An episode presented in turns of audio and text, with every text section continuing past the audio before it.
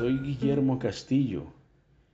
Vamos a continuar con la lectura de Cuentos de Muerte y Libertad del escritor Manuel Zapata Olivella.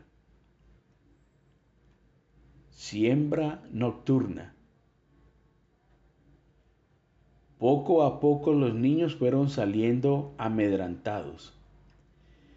Tres mujercitas asomaron sus caras sucias y dos varones un poco más espigados sin alcanzar los diez años. Se acercaron hasta el oficial mostrando una confianza que jamás se habían permitido con la autoridad. De los ranchos salía el lloriqueo de los más pequeños, que por ningún motivo querían dejarse ver la cara de los policías. Tráiganlos a todos, ordenó la cachaca, hasta los más pequeños, desnudos y azorados como si vieran al demonio, se agarraban fuertemente de las piernas y cinturas de sus captores. El teniente dejó que cumplieran la orden de la mujer y cuando todos estuvieron reunidos, formando un corro de llanto y risas, preguntó, ¿Son todos? Sí, mi tenientico, mire usted a los mocosos. Imagínese qué sería de estos pichoncitos si se les desbaratara sus nidos. El espacio que ocupa este palomar es una palmadita de tierra y mire en derredor cómo se extienden los terrenos baldíos. El oficial fingió poner atención a las palabras de la mujer. Confiaba en poder destruir los propósitos de la policía. ¿Y las palomas dónde están? preguntó el teniente. ¿Se refiere a los papás y mamás? inquirió a su vez la cachaca. Todos han volado, unos buscando los granitos de arroz y otros tratando de encontrar trabajo. ¿Está segura de lo que dice, vieja? Segurísima, como de que miro la luz del sol que nos alumbra. Respondió ella, preocupada de que no fueran a registrar el rancho de la negra, donde se escondía el manco Diofante. Entonces el teniente dio la orden. Arrasen esas porquerías.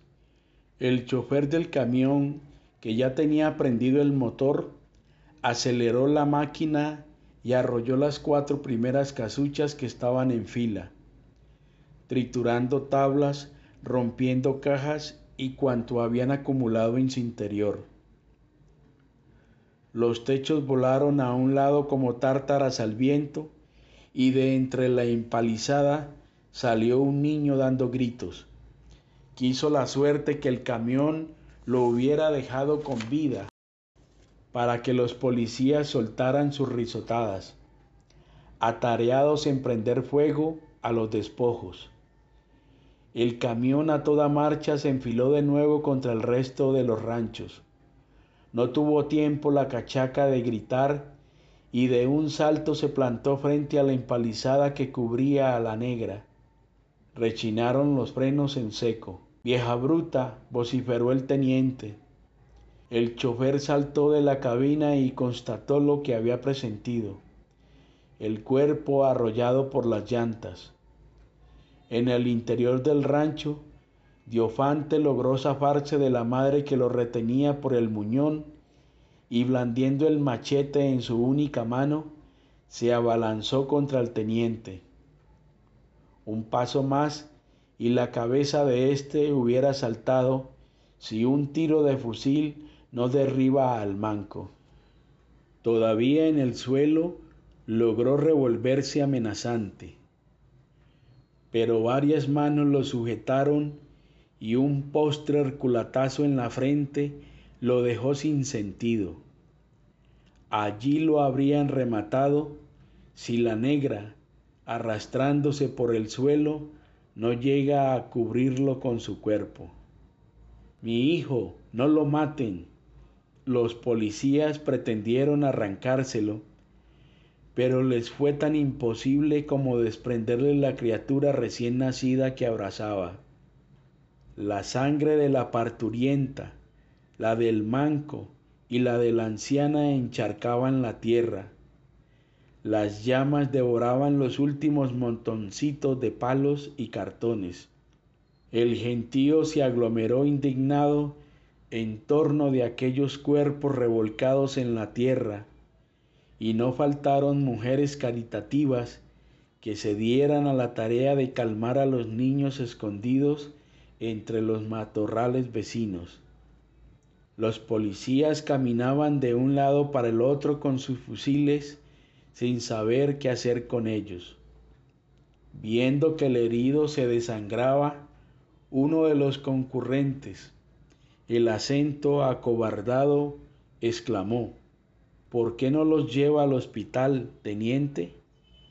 El oficial buscó con la mirada al dueño de aquella voz conocida y encontró a Hilario Pertús atiborrado de angustia.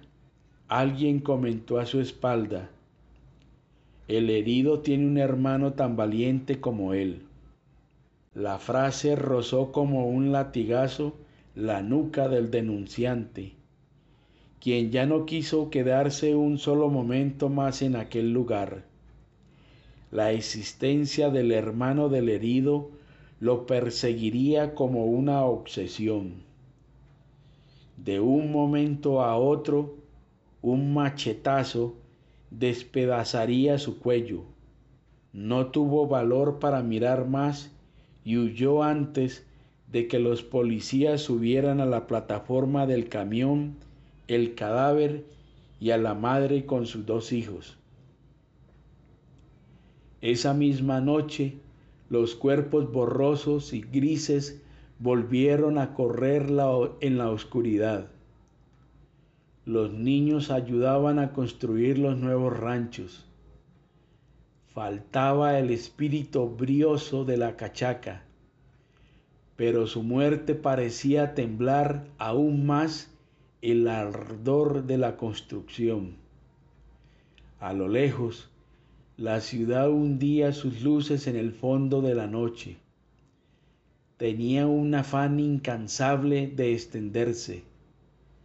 Aquí, en la pequeña superficie de los ranchos, Anselmo se esforzaba en construir uno nuevo. Lo habían arrojado de la fábrica pero no se preocupaba mucho por aquel despido. Toda su mente se concentraba en el firme propósito de que su madre y sus hermanos, cuando salieran del hospital, tuvieran un techo, así fuese destartalado, que cubriera su miseria.